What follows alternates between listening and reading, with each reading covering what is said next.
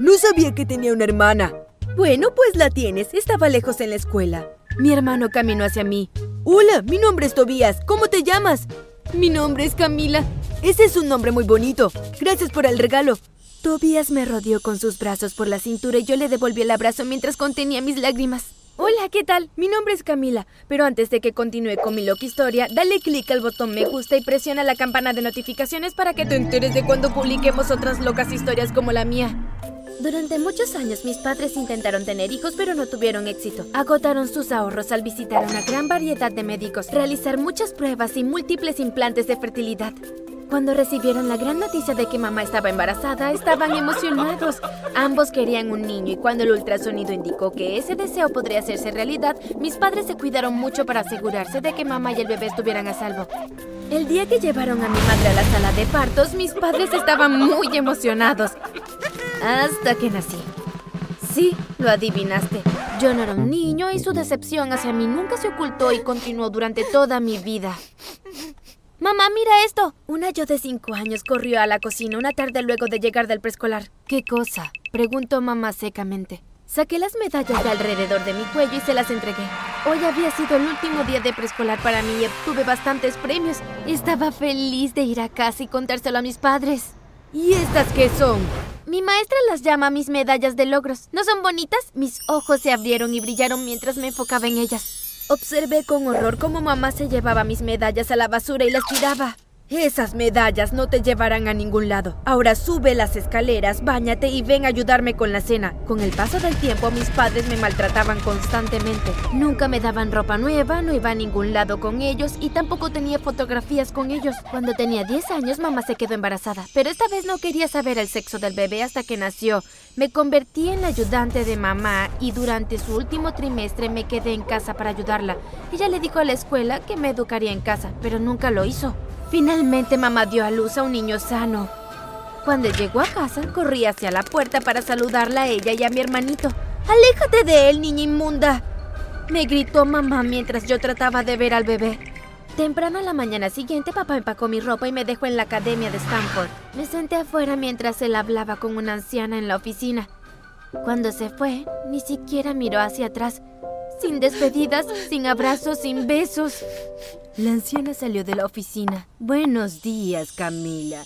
Mi nombre es doctora Leopolda. Soy el director de esta escuela. En esta escuela te capacitaremos para que te conviertas en la esposa de hombres muy ricos y exitosos. Una vez que cumplas 18 te casarás. ¿Casarme? Mi voz se quebró. Sí, querida, vas a ser muy feliz a un hombre rico algún día. Mientras hagas todo lo que te decimos, estarás bien. Compartía una habitación con otras seis chicas, algunas mayores y otras menores. Me dieron un uniforme. Lo único que me ponía aparte de eso era un camisón para dormir.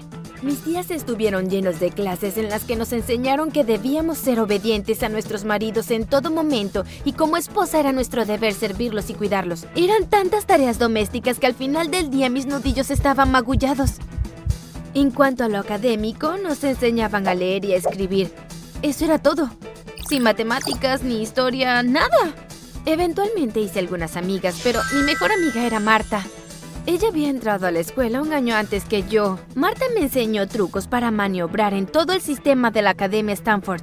Todos los días escribía una carta a mis padres y se la enviaba al doctor Leopoldo para que se la enviara por correo. Pero mis padres nunca respondieron y luego del primer año sin recibir respuesta dejé de escribir. A los años vi a mis amigas alinearse y ser elegidas por hombres que parecían tener más de 50 años. Una vez que eran elegidas, las llevaban a la oficina con su prometido y la doctora Leopolda durante unos minutos antes de irse. Un mes después de mi cumpleaños 18, la doctora Leopolda me llamó a su oficina. Al entrar vi a una pareja mayor sentada frente a la doctora Leopolda. Buen día, señora. ¿Quería verme? La doctora Leopolda sintió con la cabeza a los padres, quienes se pusieron de pie y me inspeccionaron minuciosamente, como si fuera una especie de ganado. Fue el día más humillante de mi vida. La compraremos. Me quedé allí mientras realizaban sus transacciones.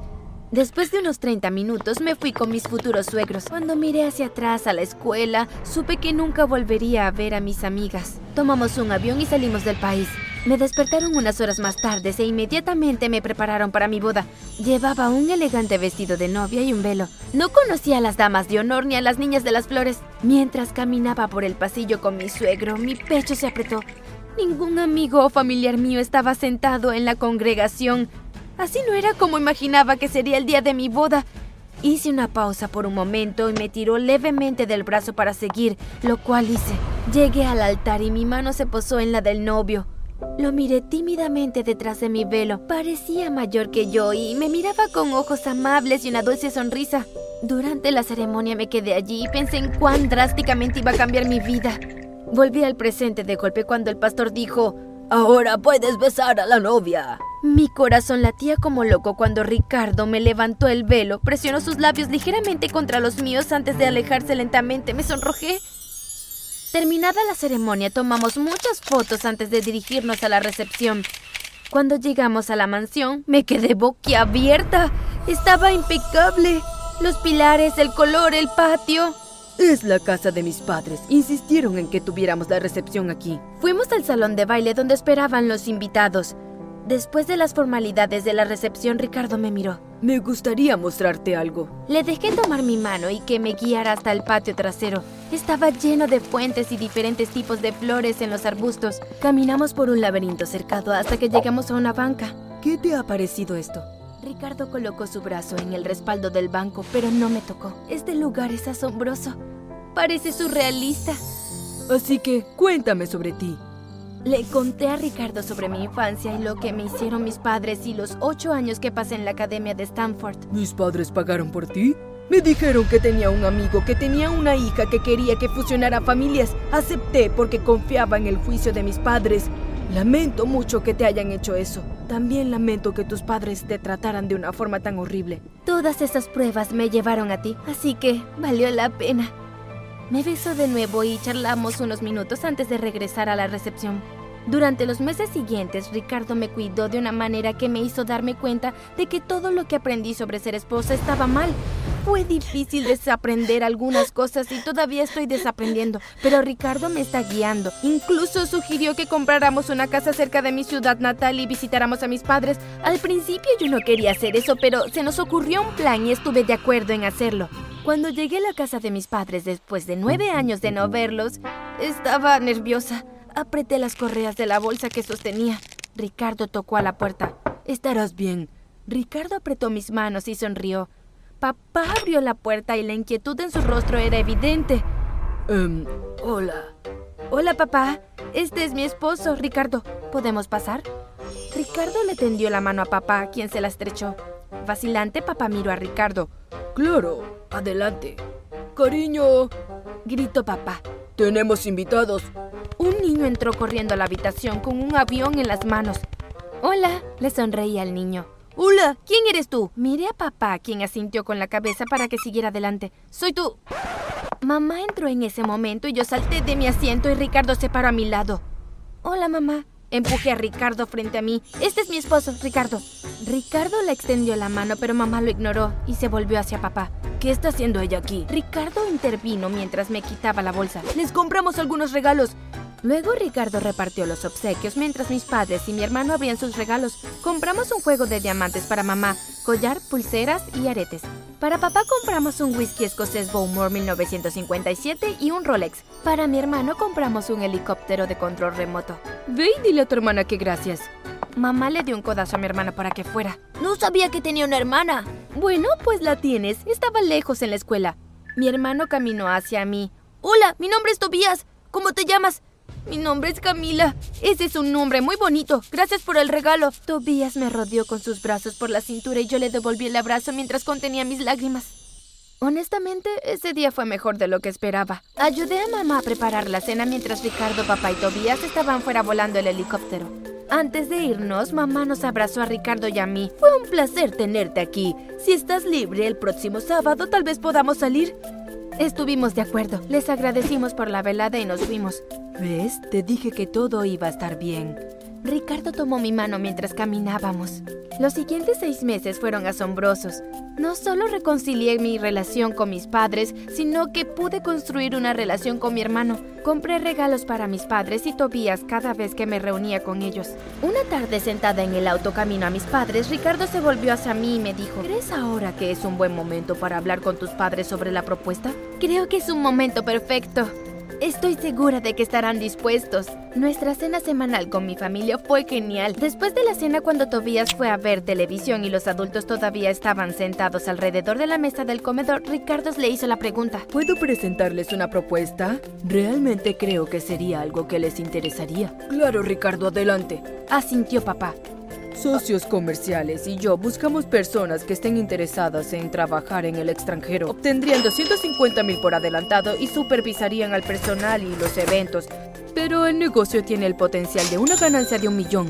Ricardo continuó hablando sobre lo que se espera de ellos, cuán pronto serían necesarios, el pago, los días libres y los términos comerciales. Mis abogados ya revisaron todos los documentos. Puedo dejarles una copia si quieren. Quedan unos pocos espacios. Oh, bueno, si tus abogados ya los revisaron, entonces estoy segura. Ok, genial, déjame ir por ellos. Ricardo corrió hacia el auto a buscarlos mientras papá y mamá hablaban. Ricardo regresó con los documentos y un bolígrafo. Mis padres ni siquiera leyeron los documentos, solo firmaron donde Ricardo les dijo. Les dijo que recibirán noticias de las demás partes interesadas en unos días para finalizar todo. Después Ricardo y yo nos fuimos emocionados por lo que sucedería en un futuro. Unos días después, luego de que Ricardo y yo cenáramos con mis padres, Ricardo llevó a Tobias a tomar un helado. Mis padres y yo estábamos viendo la televisión cuando sonó el timbre. Unos minutos después de que se fueran, alguien llamó a la puerta. Mamá fue a abrirla y yo la seguí de cerca. Mamá abrió la puerta. Buenas noches, ¿puedo ayudarte? Allí estaban tres hombres de traje. Uno respondió, Buenas noches. Buscamos al señor y la señora Morales. Yo soy la señora Morales. ¿De qué se trata esto? Se trata del contrato que firmaste. Oh, claro. Ustedes deben ser las otras partes interesadas. Entren. Los tres entraron en la sala de estar y el hombre preguntó, ¿Están ustedes listos para partir? Sheikh Rashik y Sheikh Salama se irán de viaje en dos semanas. Requieren que todo su personal esté a bordo y capacitado para irse. Otro hombre dio un paso al frente. Tenemos que tomar un avión a Arabia Saudita para que puedan conocer a sus empleadores. ¿De qué están hablando? Papá parecía confundido. El hombre sacó documentos de su maletín y se los mostró a mis padres. ¿Son estas sus firmas? Después de inspeccionarlos, estuvieron de acuerdo de que sí eran. El hombre explicó que ahora eran propiedad del Shakir Rashik. Los otros dos hombres agarraron a mamá y a papá y los arrastraron. No pueden hacernos esto. Es un contrato legalmente vinculado, señora, y si los llevamos con ellos a tiempo nos pagarán 5 millones. Lo cual harán. Finalmente rompí mi silencio mis padres me miraron. Obtendrán el mismo amor y cariño que me mostraron los primeros 18 años de mi vida. Ese es el tiempo que va a durar su contrato.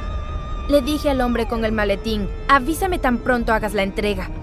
El hombre asintió y se subió al lado del conductor de la camioneta mientras empujaba a mis padres. Cuando Ricardo y Tobías regresaron, le dije a Tobías que papá y mamá se habían ido. Le dije a Tobías que viviría conmigo hasta que mamá y papá regresaran. Cuando Tobías corrió a su habitación para empacar sus cosas, Ricardo se acercó. ¿Ves, cariño? Te dije que todo saldría bien. Asentí, aunque todavía sentía una punzada de tristeza en ese momento. ¿Por qué mis padres no pudieron amarme por quien soy?